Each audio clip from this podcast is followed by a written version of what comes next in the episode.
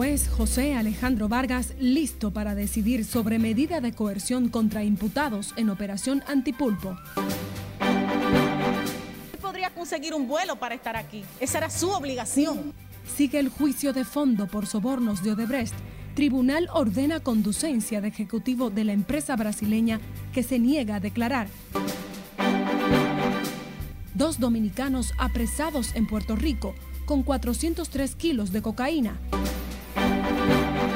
Esa es nuestra posición y nosotros lo que queremos es que se respete la Constitución. El PLD le resta legitimidad a las sesiones del Consejo de la Magistratura, que ya convocó a los aspirantes a vacantes en altas cortes. Y el presidente Luis Abinader encabeza en el Ministerio de Defensa graduación de más de mil oficiales y exhorta a prepararse para un nuevo año de grandes retos.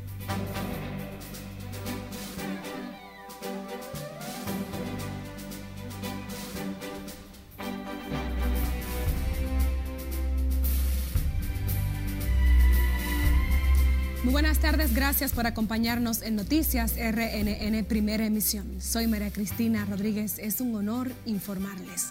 Hoy me encuentro en compañía de nuestro compañero José Tomás Paulino, quien ha dado seguimiento al conocimiento de las medidas de coerción a exfuncionarios y también suplidores acusados de presunta corrupción. Y como sabemos, el entramado societario de la operación antipulpo no solo supera equipos, al mismo tiempo también hay medicamentos y hospitales y de acuerdo a las informaciones, sus tentáculos estaban en actividades tan diversas como obras de ingeniería, según se desprende de la propia acusación del Ministerio Público. José Tomás, tú le has dado seguimiento al tema. Felicidades por la excelente cobertura que estás haciendo y bienvenido aquí en vivo al set. Muchas gracias. Como tú bien has dicho, en la audiencia de ayer salieron a relucir otras denuncias y otros detalles importantes de la complejidad de este caso que investiga la Procuraduría especializada en persecución de la corrupción administrativa, que ella misma ha decidido llamar Operación Antipulpo. Ayer la Procuraduría dijo que la red societaria de Juan Alexis Medina Sánchez también ha participado en obras de ingeniería por 14 mil millones de pesos en la construcción de la presa de Monte Grande. Esta audiencia de conocimiento de solicitud de medidas de coerción ha implicado dos intensas jornadas. El domingo, 14 horas continuas de trabajo con seis recesos y ayer lunes 11 horas continuas de trabajo con tres recesos. El juez Alejandro Vargas, que es el que está conociendo la solicitud de medida de coerción, decidió recesar para hoy para volver a las 5 de la tarde y entonces presentar las medidas cautelares que él les impondrá a los 11 imputados en la operación Antipulpo. Bueno, José Tomás, y todos sabemos que el Ministerio Público ha solicitado eh, desde ya medidas de coerción con prisión preventiva y al mismo tiempo también declarar este caso como complejo. Además de eso, de que sean eh, cerradas de manera provisional las ocho empresas de Juan Alexis Medina que integrarían este entramado societario que estafó al Estado y que habría engañado al Estado dominicano, eh, logrando contratos millonarios por miles, miles de millones de pesos en la OISOE, en salud pública, en la Policía Nacional y el FOMPER. Y tú que has estado tan de cerca allá en el Palacio de Justicia, dando seguimiento, conociendo todo este proceso, ¿cuál ha sido la expectativa general de estos abogados de la defensa? Los abogados de la defensa están centrados en que el juez José Alejandro Vargas no va a dictar prisión preventiva contra los 11 imputados. La consideran la medida más gravosa de las siete medidas cautelares que puede tomar un juez de la instrucción especial. Son siete medidas. Arresto domiciliario, prisión preventiva, presentación periódica, garantía económica, impedimento de salida del país y también colocación de localizadores electrónicos o grilletes, además de presentación o asistencia a un centro de, terapia conductual. Son siete medidas establecidas en el Código Procesal de la República Dominicana. El Ministerio Público pide presión preventiva, que es la más gravosa, por 12 meses, declaratoria de complejidad del caso. ¿Qué pasa con la declaratoria de complejidad? Que le daría mucho más tiempo al Ministerio Público para presentar una acusación formal. Le daría entonces, en lugar de 8 o 12 meses, le daría 18 meses, y es un tiempo que quiere ganar el Ministerio Público. Pero como como bien hemos dicho, María Cristina, la última palabra la tiene el juez coordinador de los juzgados de instrucción, el juez José Alejandro Vargas, esta tarde. Y tú que estuviste ahí en un momento que Jenny Berenice habló de que los grilletes estaban vinculados al principal acusado de este entramado, ¿crees que sería contemplada dentro de las medidas de coerción que pudiera imponer el juez José Alejandro Vargas? Ah, si nos ceñimos a, los que, a lo que planteó ayer el juez Alejandro Vargas, fue insistente al preguntarle a la procuradora adjunta Jenny Berenice Reynoso eh, que, sí esos, que sí era posible seguir eh, colocando eh, grilletes como medidas coercitivas. Esto atendiendo a la denuncia que ella misma había hecho de que las empresas que lo siguen supliendo son empresas que están vinculadas a la red societaria de Juan Alexis Medina Sánchez. Entonces el juez José Alejandro Vargas dijo que recomendaba a los, a los jueces de instrucción que no tomaran en cuenta la colocación de localizadores electrónicos o grilletes como medida cautelar. Bueno, esperemos que hoy se defina esta situación, ya que finalmente el juez José Alejandro Vargas dicte las medidas coercitivas y en qué consisten esta y que no haya quizás una prolongación de este proceso que me imagino que ha sido de bastante cansancio, no solamente para los imputados y sus abogados y todo el cuerpo y equipo de colaboradores del Ministerio Público, de la Fiscalía, sino también para ustedes los reporteros que eh, llevan también una carga bastante fuerte y me gustaría saber cuál es el comportamiento de cobertura de ustedes en los medios de comunicación allí en el terreno del juego.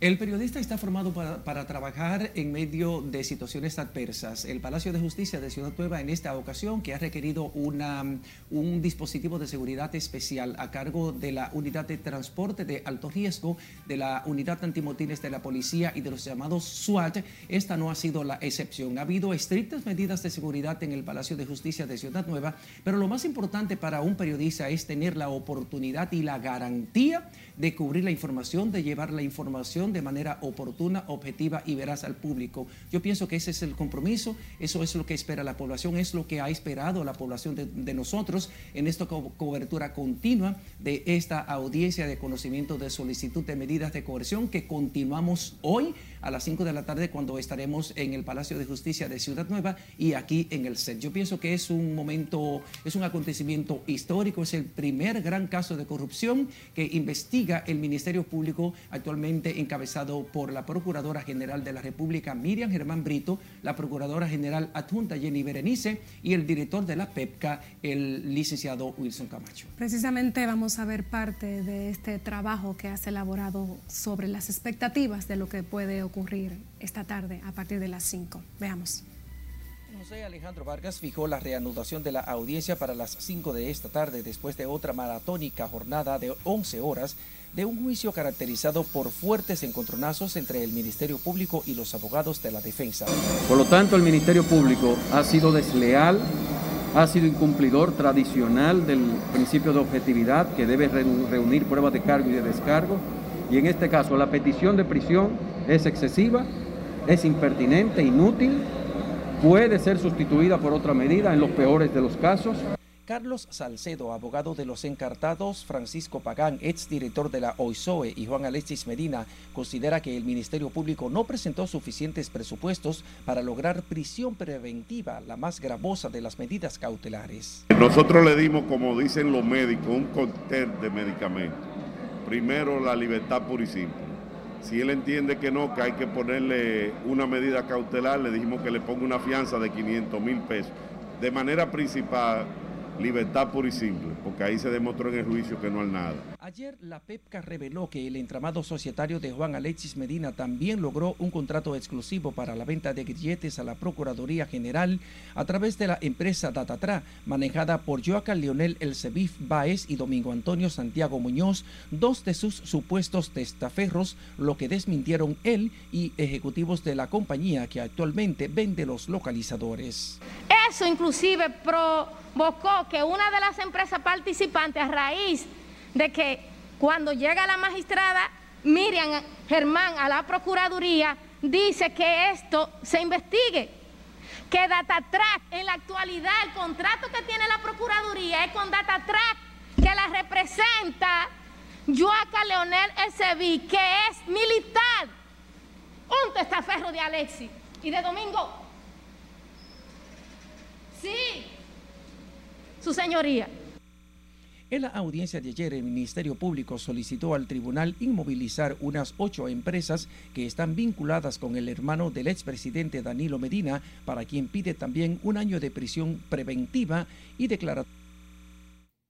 Bueno, como saben, el Ministerio Público ya ha pedido prisión preventiva como medida, cautelar de 12 meses cumplideras en el Centro de Corrección del Nuevo Modelo en San Cristóbal y declaratoria de complejidad del caso. Pero obviamente esa es una decisión que está en manos del juez José Alejandro Vargas, que es la policía de esta audiencia de conocimiento de solicitud de medida de coerción. María. Muchísimas gracias, José Tomás. A partir de las 5 de la tarde, Noticias RNN dará cobertura a este proceso. Y pasamos ahora a otro tema judicial. La presentación de testigos brasileños aportados por el Ministerio Público se convirtió en una nueva piedra en el camino en el proceso contra los acusados de recibir 92 millones de dólares de la constructora Odebrecht. Y como nos cuenta Guillermo Tejeda, el tribunal ordenó la conducencia de un ejecutivo de Odebrecht que no compareció al juicio. ¿Cómo es posible que el Ministerio Público, luego de suscribir un acuerdo, siquiera pueda traer al tribunal a quienes son el sustento de esta acusación? La Procuraduría Anticorrupción comenzó hoy con la presentación de sus testigos, tanto del país como brasileños, en el juicio de fondo en el primer tribunal colegiado del Distrito Nacional. Él podría conseguir un vuelo para estar aquí. Esa era su obligación pero se encontró de frente con los abogados de la defensa que cuestionaron que el testigo a cargo, Mariso Danta Becerra, ofreciera su testimonio por videoconferencia. Esto, es, esto no puede ser desconocido para las partes por muchas razones. Primero porque lo han utilizado las propias partes aquí. Y segundo porque si para las partes, si para algún abogado de la defensa este acuerdo fuera reconocido, los primeros en pedir que se decrete la indefensión sería por nosotros. Para el caso de Mauricio Dantes Becerra, ni aplica el artículo 200, ni aplica tampoco las reglas de videoconferencia en razón de que es un testigo que ha comparecido y ha quedado citado para la audiencia de hoy a cargo del Ministerio Público. Por tanto, nosotros ratificamos nuestras conclusiones. Este incidente fue decidido por el tribunal que rechazó los argumentos del Ministerio Público y ordenó la conducencia del funcionario de Debrecht. Que ese testigo no se encuentra disponible. Segundo, dicta orden de conducencia en contra del testigo Mauricio Dantas Becerra en virtud de su incomparecencia injustificada, no obstante citación regular y válida. Tercero, ordena la continuación del juicio. Además de Mauricio Danta Becerra, fueron citados para hoy Rodrigo Malú Cardoso, Edris Manuel Javier, María Eugenia Batista Martínez, Marcelo Jocas, Carmen Arisca Álvarez de Mayo, Valmere Leonel Santo, entre otros. Voluntariamente dejó que un testigo que supuestamente reside en el extranjero se fuera del país. Guillermo Tejeda, RNN. A propósito, nos vamos a Santiago, donde también ha concitado la atención los procesos judiciales por los sobornos de Odebrecht y la denominada Operación Antipulpo, que tiene sentado en el banquillo de los acusados a exfuncionarios y contratistas. Junior Marte conversó con la gente y nos cuenta. ¿Dónde está la maldad de eso? En Santiago siguen atentos a esos procesos judiciales que tienen como procesados a exfuncionarios del pasado gobierno, nativos de esta ciudad de Santiago. Tal es el caso de Fernando Rosa, es director del FOMPER, señalado como uno de los principales imputados en el expediente por corrupción que investigó el Ministerio Público. Ciudadanos de esta ciudad consideran que se debe producir sanciones ejemplares contra quienes resulten culpables. Entonces lo que espero es que se haga justicia y que falle a favor del Ministerio Público y nosotros los ciudadanos. Si se merecen, si hicieron un trabajo mal hecho y, y, robaron, que cojan, su, que cojan su merecido ahora. Nos estaban atropellando a nosotros y usted sabe que nosotros somos infelices y andamos atrás del moro. Llaman al juez Alejandro Vargas a poner el oído en lo que consideran reclamos de justicia de la población. Es que eso mal hecho. Va a pagar por por lo que hizo no por lo que no hizo. Eh, que ellos puedan hacer su trabajo de la forma más indicada.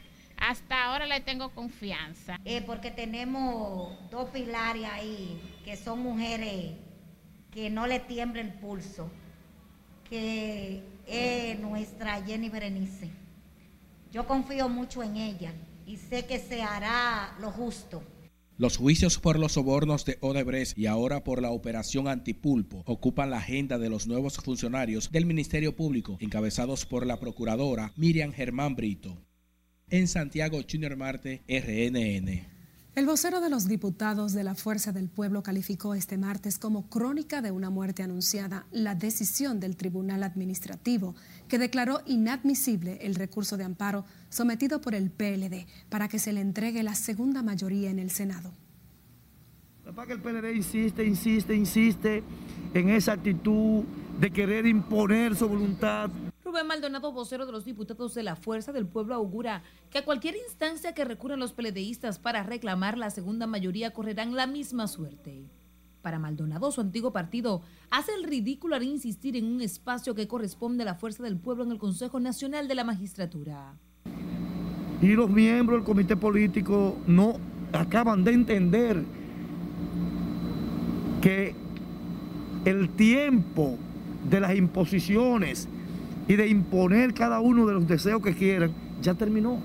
Este lunes el CNM sesionó con la ausencia del consejero del PLD, Víctor Fadul. Los legisladores de esa organización política insisten en que lo que corresponde es que el órgano suspenda sus reuniones y no adopte decisiones hasta tanto haya un fallo definitivo en los tribunales. Institucional puede variar la conformación del Consejo y es más, cualquier postulante de no resultar electo en el Consejo Nacional de la Magistratura puede recurrir la decisión a futuro. Esa es nuestra posición y nosotros lo que queremos es que se respete la constitución y la institucionalidad y la democracia. Iríamos al Tribunal Constitucional en última instancia, porque es el pueblo quien da la mayoría aquí. Desde el PRM hay opiniones distintas sobre este enfrentamiento. Yo pienso que la prudencia debe de imponerse y que el Consejo aguarde y espere la respuesta de la acción eh, que ha ejercido un partido. Aquí hay, una, hay que contar nada más. ¿Cuántos senadores tiene la fuerza? Y no hay que parcializarse. Ahora tienen nueve. Aún con el retiro del delegado del PLD, el Consejo Nacional de la Magistratura realizó su sesión anoche en el Palacio Nacional, fijando fecha para evaluaciones de aspirantes a integrar el Tribunal Constitucional. Margaret Ramírez, RNN. El presidente Luis Abinader envió hoy un mensaje a policías y militares a propósito de las fiestas de Navidad y los llamó a prepararse para un nuevo año de grandes retos y satisfacciones. El jefe de Estado encabezó este martes la vigésima sexta graduación ordinaria conjunta de posgrado, educación continua y pasantía militar en una ceremonia celebrada en el Ministerio de Defensa. Se trata de 2.540 profesionales de distintas áreas, egresados del Instituto Superior para la Defensa General Juan Pablo Duarte. Les invito a que seamos todos foradores de una cultura sin defensa. Desarrollemos unidos las capacidades militares y civiles en pro de la defensa de nuestra nación. Al señor presidente constitucional de la República, Luis Rodolfo Abinader Corona, Autoridad Suprema de las Fuerzas Armadas de la Policía Nacional, por el extraordinario apoyo a las Fuerzas Armadas para la ejecución de los objetivos contemplados en el plan estratégico e institucional en la ceremonia fueron puestos en circulación los compendios de investigaciones de las facultades del INSUDE, así como la sexta revista científica de las Fuerzas Armadas, Seguridad, Ciencia y Defensa. Además del mandatario estuvieron presentes Franklin García Fermín, ministro de Educación Superior, Ciencia y Tecnología, así como las autoridades del sistema educativo militar en el nivel superior. Noticias RNN está presente en todas las plataformas digitales. Le invitamos a seguir nuestra cuenta en redes sociales y también a visitar nuestro canal en YouTube.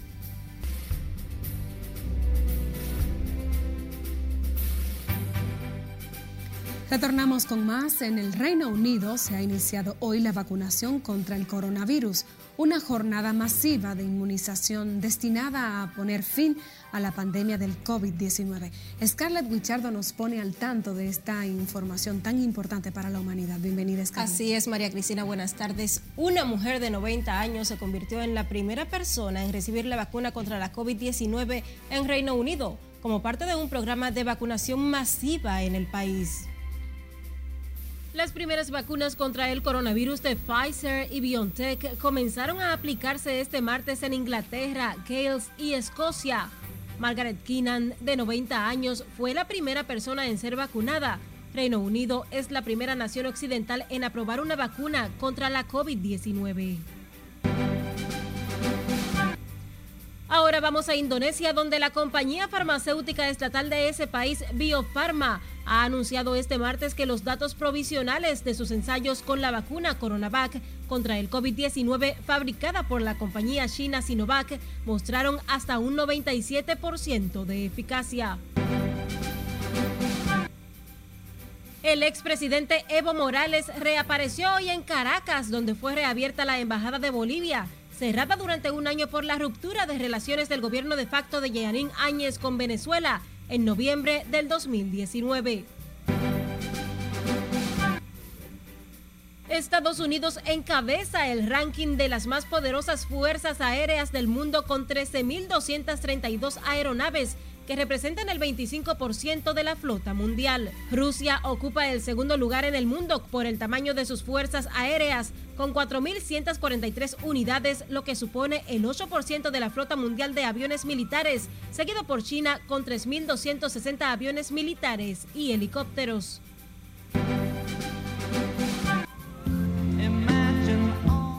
Un día como hoy, en el 1980, fue asesinado en Nueva York el destacado músico John Lennon, un crimen perpetrado por Mark David Chapman. El asesinato del ex integrante de los Beatles conmocionó en su momento y todavía retumba como sus canciones que se mantienen latentes en cada uno de sus seguidores alrededor del mundo. Y escuche esto, Alice Little, quien hasta principios de año brindó servicios sexuales en el burdel Monolith Bonnie Ranch del estado de Nevada y es reconocida como la prostituta más cara de Estados Unidos, entabló una demanda contra el gobierno de esa ciudad con un alegato claro que desde marzo pasado y debido a disposiciones oficiales ante la pandemia de coronavirus ha estado perdiendo dinero. Los prostíbulos legales han permitido de allí que Little demande a Nevada por lo que considera como una decisión arbitraria que dice ha dejado a las trabajadoras sexuales legales económicamente devastadas.